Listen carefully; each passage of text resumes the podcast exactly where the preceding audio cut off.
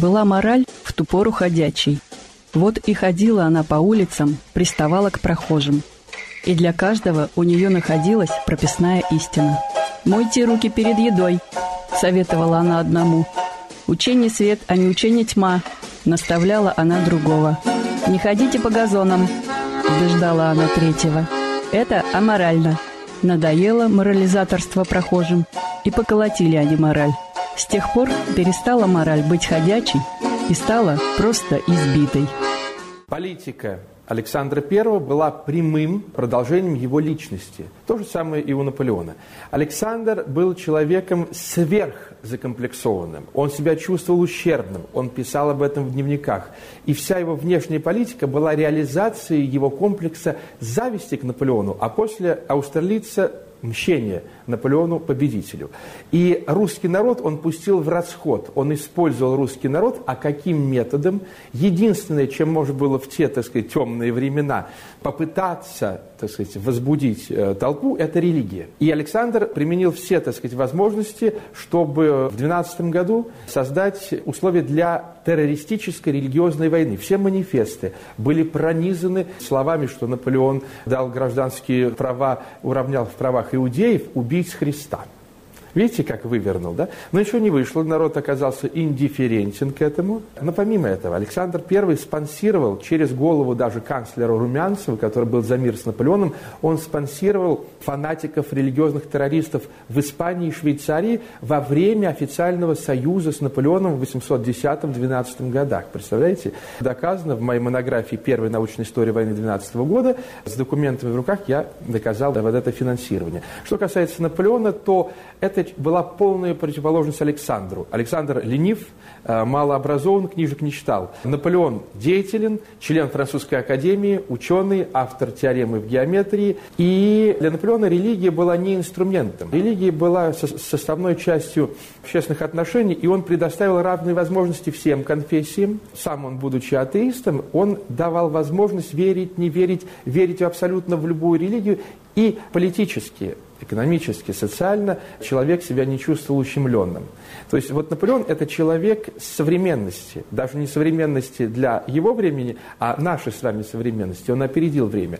Александр I был человеком необразованным и оттого архаичным, но сначала он манипулировал религией как лицемер – как инструмент агрессивной политики использовал. А потом последние годы уже просто это перешло в манию и психическое, в общем, расстройство, о котором все ученые пишут. Все не так просто. И, скажем так, Александр Первый скажем так, будучи православным царем, ему приносили присягу на православной Библии, и будучи православным императором, он абсолютное дитя, воспитанник Екатерины II, которая, как абсолютный, скажем так, человек века просвещения, была абсолютно неверующим человеком. Она очень прагматично относилась к религии, и ее внук, ее внук перенял это очень великолепно. Один из примеров. В 1782 году, возвращаясь из заграничной поездки, Павел I привозит матери бреве от Пея VI. Разрешение. Почему именно матушке? Не в Могилев, не в Могилев архиепископу Богушу Струнцевичу, католическому, а, извините, матушке государыне Екатерине Алексеевне.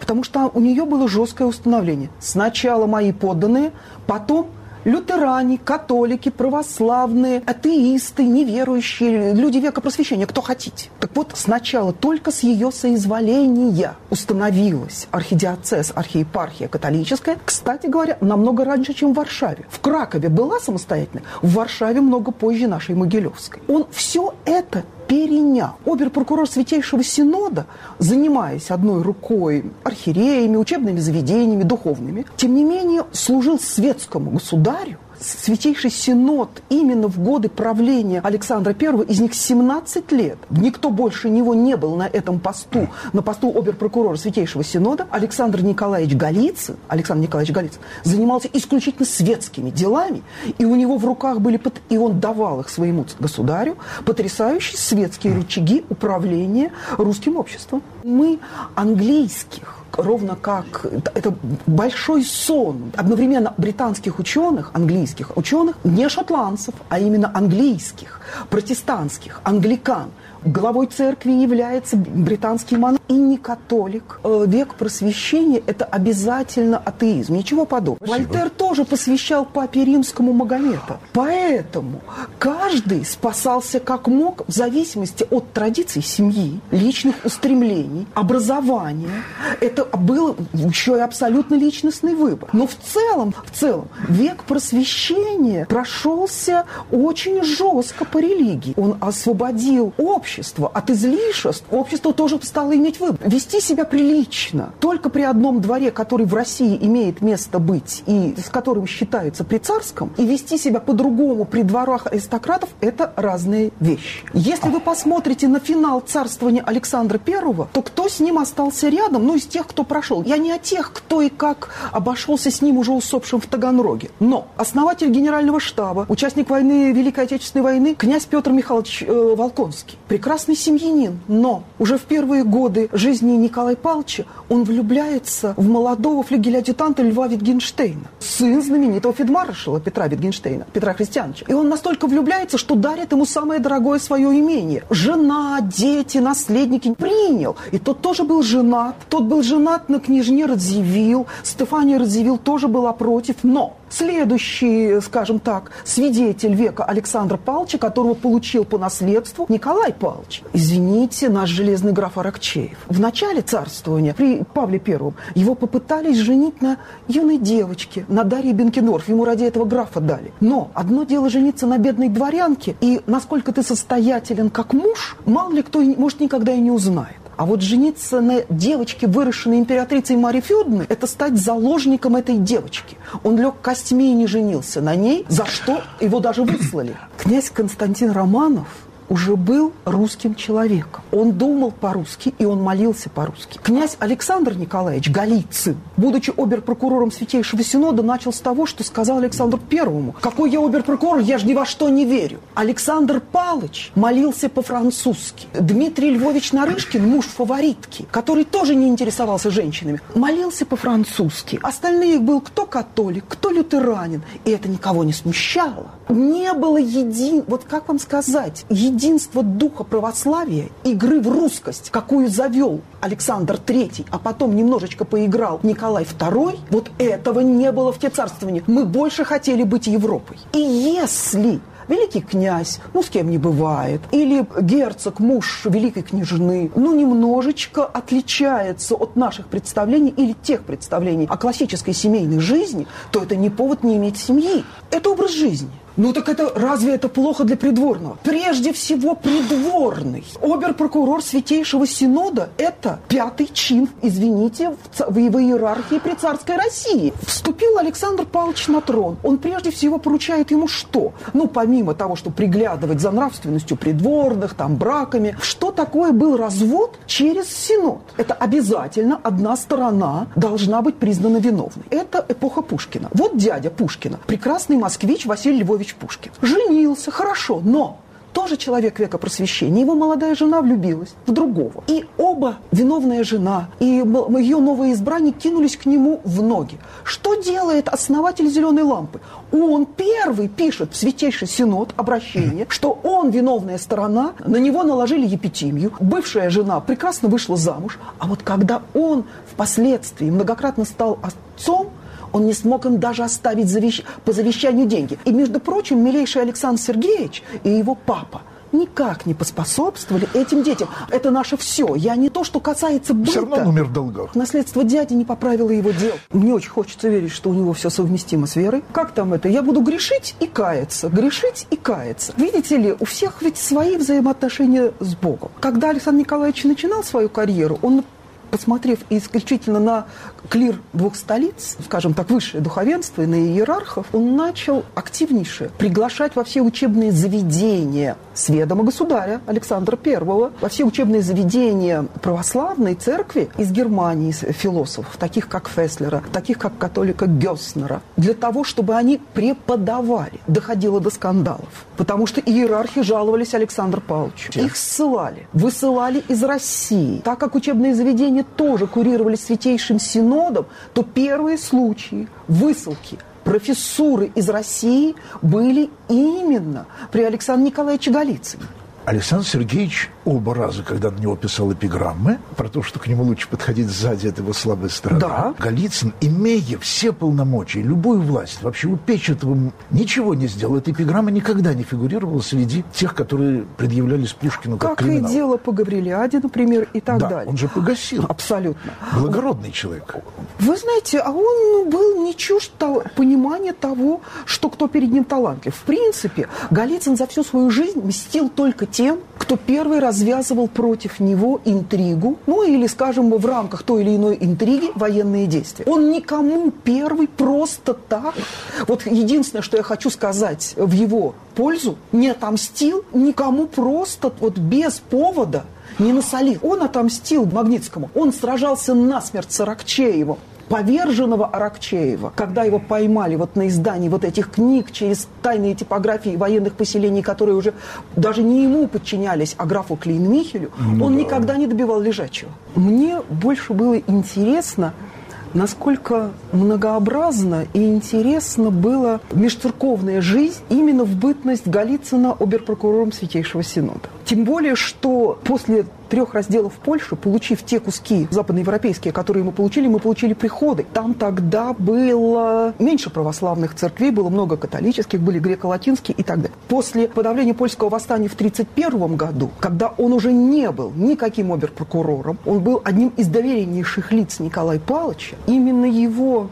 жесткое вмешательство в документально, даже, в общем-то, с отцом, э, с архиепископом Иосифа Симашко и так далее, в перспективы развития этих западных областей насильственное обращение их в православие, может быть, заложило ту мину, которая взрывается под нами с вами во взаимоотношении с Украиной даже сегодня. А имперское это православие выстраивалось-то при Николае Первом. Как раз при Александре Первом. Вот это вот имперское православие, оно было придворной разменной монетой ровно на то, на те моменты, когда это было нужно Александру Благословенному. Он поигрался в мистицизм, он поувлекался всеми течениями, все, что было модно, все, что было противно Наполеону, и при пригрел всех, кто бежал оттуда. Но именно глубоко в российское православие он глубоко-то не углублялся. И вот все вот эти последующие разговоры, что не умер, а стал Федором Кузьмичем, явился в Сибири и там вел благостный образ жизни, вот лично для меня неприемлемы. Именно в силу того, что всю жизнь проведя в страхе за свою жизнь, сын и внук убитого императора, убитых в гвардейских переворотах, под конец жизни панически боялся того же самого. Панически боялся того же самого. Как мог Филарет присягнуть Константину? А Филарет знал, что истинный заговор – истинный заговор, не любви, заговор против Александра Павловича, это не те мальчишки, которые вышли 14 декабря 1825 года на Сенатскую площадь, а тот настоящий заговор генералитета, который уцелел, в окружении которых Николай Павлович начал служить, править Россией, а у него не было других. Вот этих сопляков он смог отправить в Нерчинск, Шлиссельбург, в Петровский острог, а этих кто бы ему заменил? Голицын удивительным образом в силу обстоятельств не был замешан вот именно в этот заговор против Александра Первого. И вот это максимальное доверие, почти половину царствования Николая Первого, он заслужил последствиями разбирательства в заговоре декабристов. Никакими не заслугами на христианском поприще, никакими, как обер-прокурор. Это было подчиненное ведомство, одно из административных подразделений царской власти. Не этот, так другой выполнил бы приказ. Была мораль в ту пору ходячей. Вот и ходила она по улицам, приставала к прохожим. И для каждого у нее находилась прописная истина. «Мойте руки перед едой», — советовала она одному. «Учение свет, а не учение тьма», — наставляла она другого. «Не ходите по газонам», — убеждала она третьего. «Это аморально». Надоело морализаторство прохожим, и поколотили они мораль. С тех пор перестала мораль быть ходячей и стала просто избитой.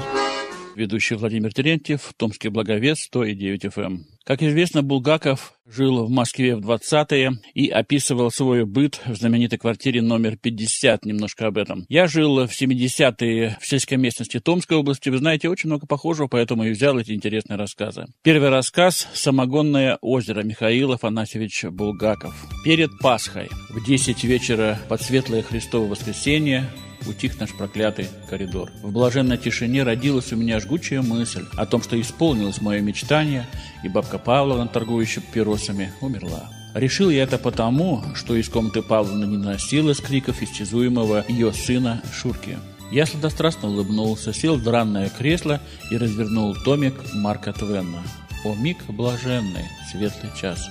И в десять с четвертью вечера в комнате трижды пропел петух. Петух ничего особенного, ведь жил же у Павловны полгода поросенок в комнате. Вообще Москва не Берлин, это раз. А во-вторых, человека, живущего полтора года в коридоре квартиры 50, не удивишь ничем. Не факт неожиданного появления петуха испугал меня то обстоятельства, что петух пел в 10 часов вечера. Петух не соловей и в довоенное время пел на рассвете. Неужели эти мерзавцы напоили петуха? Спросил я, оторвавшись от Вена, у моей несчастной жены. Но та не успела ответить. Вслед за вступительной петушиной фанфары начался непрерывный вопль петуха.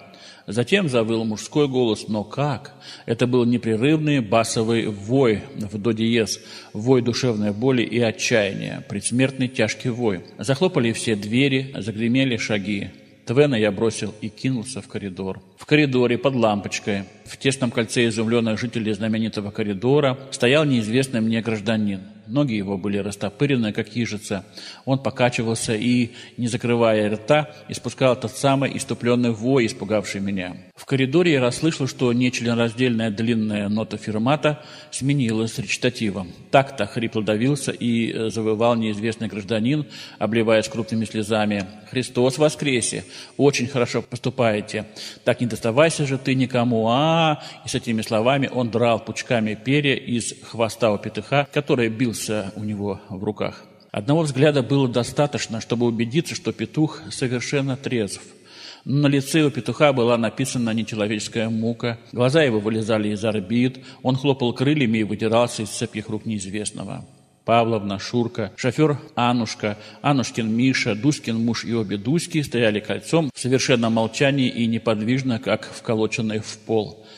На сей раз я их не виню, даже они лишились дара слова. Сцену обдирания живого петуха они видели, как и я, впервые. Квартхоз квартиры номер 50 Василий Иванович криво отчаянно улыбался, хватая петуха то за неуловимое крыло, то за ноги, пытаясь вырвать его у неизвестного гражданина. «Иван Гаврилович, побойся Бога!» — вскрикивал он трезвее на моих глазах. «Никто твоего петуха не берет, будь он трижды проклят. Не мучай птицу под светлое Христово воскресенье. Иван Гаврилович, приди в себя!» Я опомнился первый и, вдохновленным вольтом, выбил петуха из рук гражданина. Петух заметнулся, ударился груз на лампочку, затем снизился и исчез за поворотом, там, где Павлонина кладовка. И гражданин мгновенно стих. Случай этот был экстраординарный, и лишь поэтому он кончится для меня благополучно. Квартхоз не говорил мне, что я, если мне не нравится эта квартира, могу подыскать себе особняк, Павловна не говорила, что я жгу лампочку до пяти часов утра, занимаясь неизвестно какими делами, и что я вообще напрасно стесался туда, где проживает она. Шурка она имеет право бить, потому что это ее Шурка. И пусть я заведу себе своих Шурок и ем их с кашей. Я, Павловна, если вы еще раз ударите Шурку по голове, подам на вас в суд и вы будете сидеть год за истязание ребенка, помогала плохо. Павловна грозила, что она подаст заявку в правление, чтобы меня выселили. Ежели кому не нравится, пусть идет туда, где образованные. Словом, на сей раз ничего этого не было. В гробовом молчании разошлись все обитатели самой знаменитой квартиры в Москве. Неизвестного гражданина квартхоз Екатерина Ивановна под руки вывели на лестницу – Неизвестный шел, багровый, дрожа и покачиваясь, молча, и выкатив убойные угасающие глаза. Он был похож на отравленного белиной. Обессилившего петуха Павловна и Шурка поймали под кадушкой и тоже унесли. Катерина Ивановна, вернувшись, рассказала. «Пошел мой сукин сын, читая квартхоз, муж Катерины Ивановны, как добрый за покупками. Купил таки у Сидоровны четверть. Гавриловича пригласил. Идем, говорит, попробуем. Все люди как люди, они налокались, прости господи, мое прегрешение. Еще поп в церкви не звякнул. Ума не приложу, что с Гавриловичем сделалось.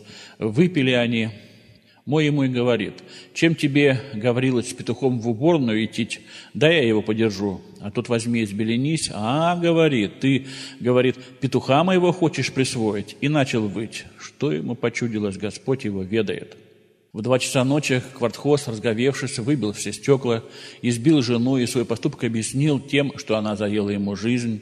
Я в это время был с женой у заутренней в церкви, и скандал шел без моего участия. Население квартиры дрогнуло и вызвало председателя правления. Председатель правления явился немедленно, с блестящими глазами и красный как флаг, посмотрел на посиневшую Катерину Ивановну и сказал, «Удивляюсь я тебе, Василий Иванович, глава дома и не может с бабой совладать. Это был первый случай в жизни нашего председателя, когда он не обрадовался своим словам. Ему лично, шоферу и Дуськину мужу, пришлось обезоруживать Василия Ивановича, причем он порезал себе руку. Василий Иванович после слов председателя вооружился кухонным ножом, чтобы резать Катерину Ивановну. «Так я ж ей покажу». Председатель, заперев Катерину Ивановну в кладовке Павловны, внушал Ивановичу, что Катерина Ивановна убежала, а Василий Иванович заснул со словами. «Ладно, я ее завтра зарежу, она моих рук не избежит». Председатель ушел со словами «Ну и самогона, Сидоровна, зверь самогон». В три часа ночи явился Иван Сидорович. Публично заявляю, если бы я был мужчина, а не тряпка, я, конечно, выкинул бы Иван Сидоровича вон из своей комнаты, но я его боюсь.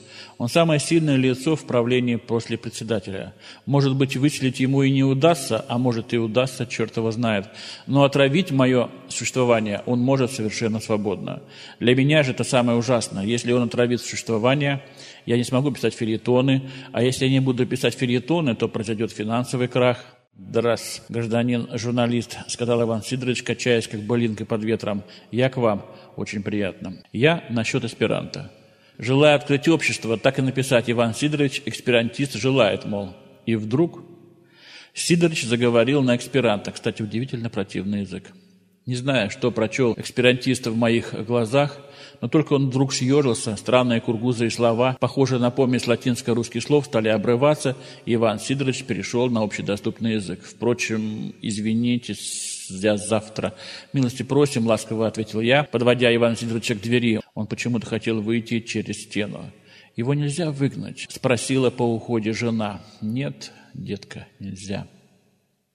Утром в девять праздник начался матом, исполненным Василием Ивановичем на гармонике плясала Катерина Ивановна, бывшая избитая, и речью в дребезге пьяного Анушкиного Миши, обращенной ко мне.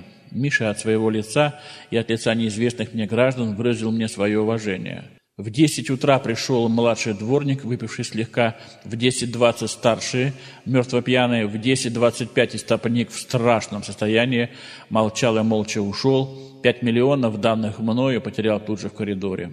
В полдень Сидоровна нахально не долила на три пальца четверть Василию Ивановичу. Тот тогда, взяв пустую четверть, отправился куда следует и заявил, самогоном торгуют, желаю арестовать. «А ты не путаешь?» – мрачно спросили его, где следует. «По нашим сведениям, самогону в вашем квартале нету». «Нету?» – горько усмехнулся Василий Иванович. «Очень даже замечательные ваши слова. А как ты оказался трезвый, ежели у вас самогон?» «Иди-ка лучше проспись. Завтра подашь заявление, которое с самогоном». «Текс». «Понимаем», — сказал ошеломленно улыбаясь Василий Иванович. «Стало быть, управы на их нету, пущай не доливают. А что касается, какой я трезвый, понюхайте четверть». Четверть оказалась явно выраженным запахом сивушных масел. «Веди», — сказали тогда Василию Ивановичу, и он привел. Когда Василий Иванович проснулся, он сказал Катерине Ивановне, сбегая к Сидоровне за четвертью. «Очнись, окаянная душа», — ответила Катерина Ивановна. «Сидоровну закрыли». «Как же они пронюхали?» — удивился Василий Иванович. Я ликовал. Но ненадолго. Через полчаса Катерина Ивановна явилась полной четвертью. Оказалось, что забил свеженький источник у Макеича через два дома от Сидоровны. В семь часов вечера я вырвал Наташу из рук ее супруга, пекаря Володи, не сметь бить, моя жена и так далее. В восемь часов вечера по Пасхе, когда грянула лихой мат и заплясала Аннушка, жена встала с дивана и сказала, «Больше я не могу.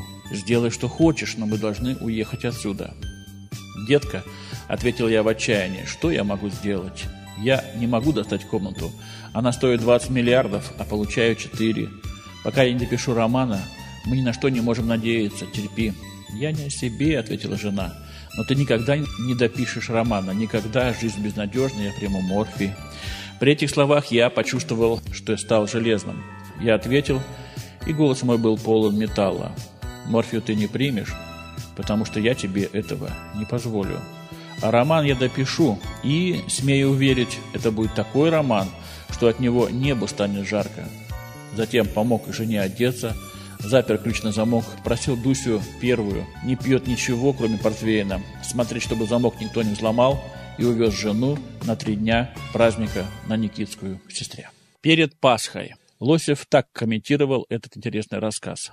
Цитата. Булгаков многократно описывал знаменитую квартиру номер 50 в своих сочинениях, ну и, конечно, в романе «Мастер и Маргарита». Но так ярко, как он это сделал в самогонном озере, рассказал впервые. Некоторые эпизоды из жизни квартиры зафиксированы у него в дневнике. Читаем. 29 октября 23 года. Сегодня впервые затопили. Я весь вечер потратил на замазывание окон. Первая топка ознаменовалась тем, что знаменитая Аннушка оставила на ночь окно в кухне настежь открытым. Я положительно не знаю, что делать со сволочью, что населяет эту квартиру. Булгаков из письма к Земской. У меня в комнате в течение ночи под сочельник и в сочельник шел с потолка дождь. Из воспоминания Лаппа. Эта квартира не такая, как остальные была. Это бывшее общежитие, и была коридорная система, комнаты направо и налево. По-моему, комнат семь было, и кухня. Наша комната от входа четвертая, предпоследняя, потому что в первой колумнист один жил, потом милиционер с женой, потом Дуся рядом с нами, а потом уже мы. В основном рабочие в квартире жили, а на той стороне коридора напротив жила такая горячего Аннушка. У нее был сын, и она все время его била, а он орал. В общем, там невообразимое, что творилось. Купят самогоны, напьются, начинают драться, женщина орут «спасите, помогите». Булгаков, конечно, выскакивает, бежит, вызывает милицию, а милиция приходит, они закрываются на ключ и сидят тихо. Булгакова даже штрафовать хотели. Была мораль в ту пору ходячей. Вот и ходила она по улицам, приставала к прохожим. И для каждого у нее находилась прописная истина – «Мойте руки перед едой», — советовала она одному. «Учение свет, а не учение тьма», — наставляла она другого. «Не ходите по газонам», — убеждала она третьего. «Это аморально».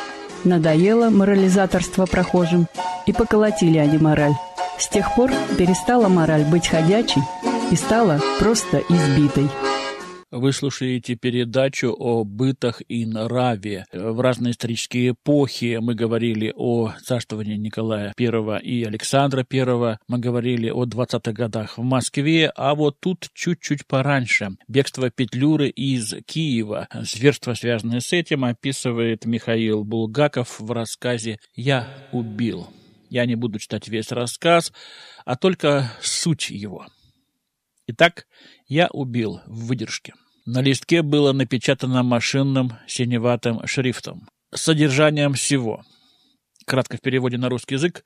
С получением всего предлагается вам в двухчасовой срок явиться в санитарное управление для получения назначения.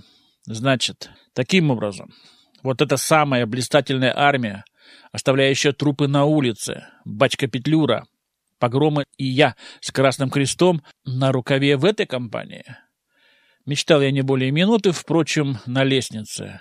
Попытался скрыться. Где же большевики? И тотчас кашляя шагнули в переднюю две фигуры с коротенькими кавалерийскими карабинами за плечами. Один был в шпорах, другой без шпор, оба в попахах, с синими шелыками. У меня сердце стукнуло. «Вы, ликарь Яшвин?» — спросил первый кавалерист. «Да, я. С нами поедете». «Что это значит?» — спросил я, оправившись. «Саботаж. Вот що.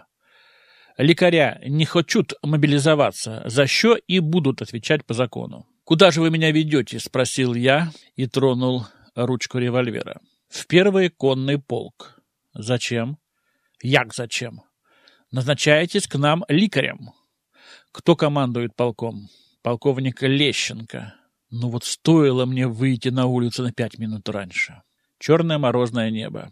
Гремя шпорами, меня ввели в пыльную пустую комнату. В углу торчал нос пулемета. Мое внимание приковали рыжие потеки в углу рядом с пулеметом. А ведь это кровь. Сердце мне неприятно сжало. «Пан полковник?» — негромко сказал тот со шпорами. «Ликаря доставили». «Жид?» — вдруг выкрикнул голос, сухой и хриплый где-то.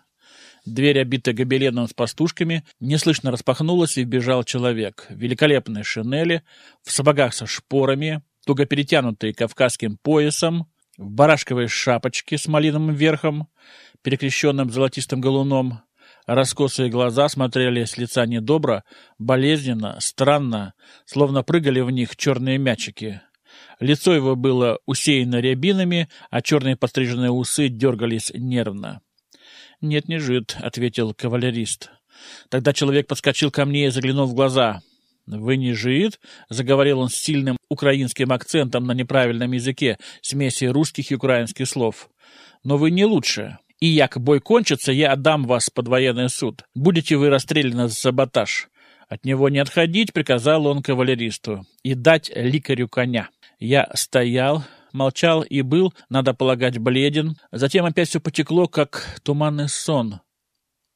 Кто-то в углу жалобно сказал «Змилуйтесь, пан полковник». «Дезертир?» — пропел голос. «Их ты, зараза!»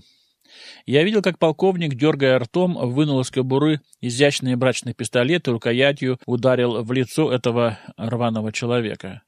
Тот метнулся в сторону, стал давиться своей кровью, упал на колени, из глаз его потоками побежали слезы. А потом сгинул белый, заиндевевший город. Потянулись по берегу окаменевшего черного и таинственного Днепра дорога, окаймленная деревьями, и по дороге шел, растянувшись змеей, первый конный полк. В конце его изредка громыхали обозные двуколки. Черные пики качались, торчали острые заиндевелые башлыки. Я ехал в холодном седле, шевелил изредка мучительно ноющими пальцами в сапогах, дышал в отверстие башлыка, чувствовал, как мой чемоданчик давит мне левое бедро, мой конвоир молча ехал рядом. Внутри у меня все как-то стыло, так же, как стыли ноги. По временам поднимал голову к небу, смотрел на крупные звезды, и в ушах у меня, словно присохший, звучал, лишь по временам пропадая, визг того дезертира. Полковник Лещенко велел его бить шампалами, и его били в особняке. Черная даль теперь молчала, и я суровой горестью думал о том, что большевиков отбили, вероятно. Моя судьба была безнадежна. Мы шли вперед в Слободку, там должны были стоять и охранять мост, ведущий через Днепр. Если бой утихнет, я не понадоблюсь, полковник будет меня судить. При этой мысли я окаменевал и всматривался в печальные звезды. Нетрудно было угадать исход суда за нежелание явиться в двухчасовой срок в столь грозное время. Дикая судьба дипломированного человека. Через два часа все опять изменилось. Я оказался в белой комнате. На деревянном столе стоял фонарь, краюха хлеба, медицинская сумка. Ноги мои отошли, я согрелся. Ко мне входили кавалеристы, я их лечил. Большая часть это были обмороженные. Они снимали сапоги, корчились у огня. В комнате стоял кислый запах пота, махорки, йода. Временами я был один. Мой конвоир оставил меня. Бежать. Я изредка приоткрывал дверь, выглядывал и видел лестницу, освещенную оплывшей свечой. Лица винтовки, весь дом был набит людьми, бежать было трудно, я был в центре штаба. По часам я заметил, что каждые пять минут под полом внизу вспыхивал визг. Я уже точно знал, в чем дело, там кого-то избивали шампалами. Визг иногда превращался во что-то похожее на львиное гулкое рычание иногда в нежные, как казалось, сквозь пол мольбы и жалобы, словно кто-то интимно беседовал с другом, иногда резко обрывался, точно ножом срезанные. «За что вы их?» — спросил я одного из петлюровцев, который, дрожа, протягивал руки к огню. «Организация попала в слободки, коммунисты и жиды. Полковник допрашивает». И вдруг «Пан полковник вас требует». Я поднялся и пошел за кавалеристом. Полковник был обнажен до пояса и ежился на табуретке, прижимая к груди окровавленную марлю. «Сволочь!» — процедил полковник. «Ну, пан, ликарь, перевязывайте меня! Хлопец, выйди!» В доме было тихо. И вдруг рама в окне дрогнула. Полковник покосился на окно, я тоже. «Орудия!» — подумал я. И спросил, «Отчего это?» «Перочинным ножом», — ответил полковник хмуро. «Кто?» Не ваше дело. И с презрением добавил, «Ой, пан Ликарь, нехорошо вам будет». Меня вдруг осенило. Это кто-то не выдержал его истязания, бросился на него и ранил. «Снимите марлю», — сказал я. И вдруг за дверью топот возня, грубый голос. «Стой! Стой! Черт! Куда?» Дверь распахнулась, и ворвалась растрепанная женщина. Лицо ее было сухо и даже весело. Я сообразил, что крайнее иступление может выражаться в очень странных формах. Женщина остановила взор на обнаженном полковнике и сказала, «За что мужа расстреляли?» «За счет Реба, за то и расстреляли», — отозвался полковник и страдальчески сморщился. Марля олела под его пальцами. Она усмехнулась так, что я стал глядеть ей в глаза. Не видал таких глаз. И вот она повернулась ко мне и сказала, «А вы, доктор?» Ткнула пальцем в рукав, в красный крест и покачала головой. «Ай-ай!» — продолжала она, и глаза ее пылали. «Ай-ай! Какой вы подлец! Вы в университете обучались и с этой рванью на их сторонке и перевяжечки делаете. Он человека по лицу лупит и лупит, пока с ума не свел, а вы ему перевяжечку делаете». Все у меня помутилось перед глазами. «Вы мне говорите?» — спросил я и почувствовал, что дрожу. «Мне?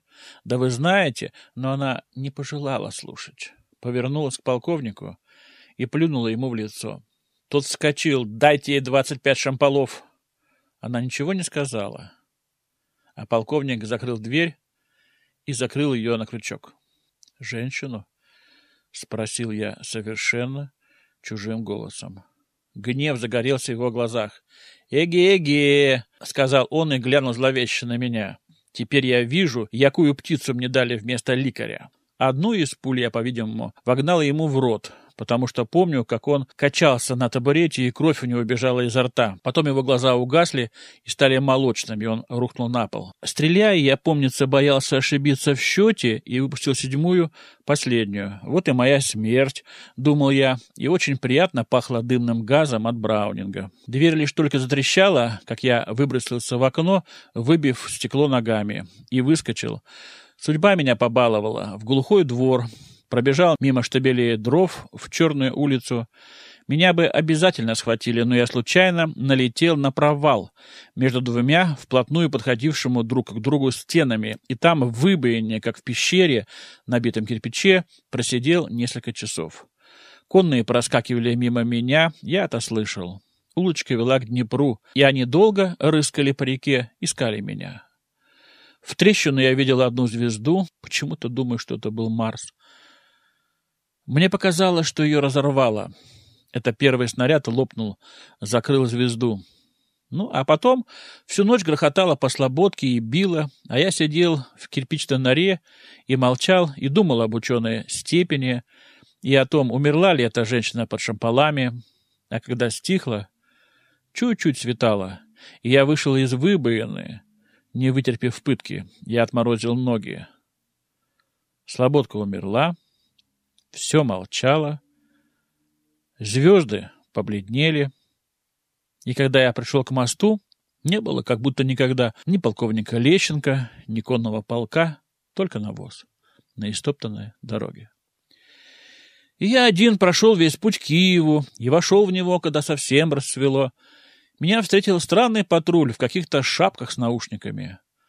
Меня остановили, спросили документы. Я сказал, я лекарь Яшвин, бегу от петлюровцев. Где они? Мне сказали, ночью ушли. В Киеве ревком. И вижу, один из патрульных всматривается мне в глаза, потом как-то жалостливо махнул рукой и говорит, идите, доктор, домой. И я пошел.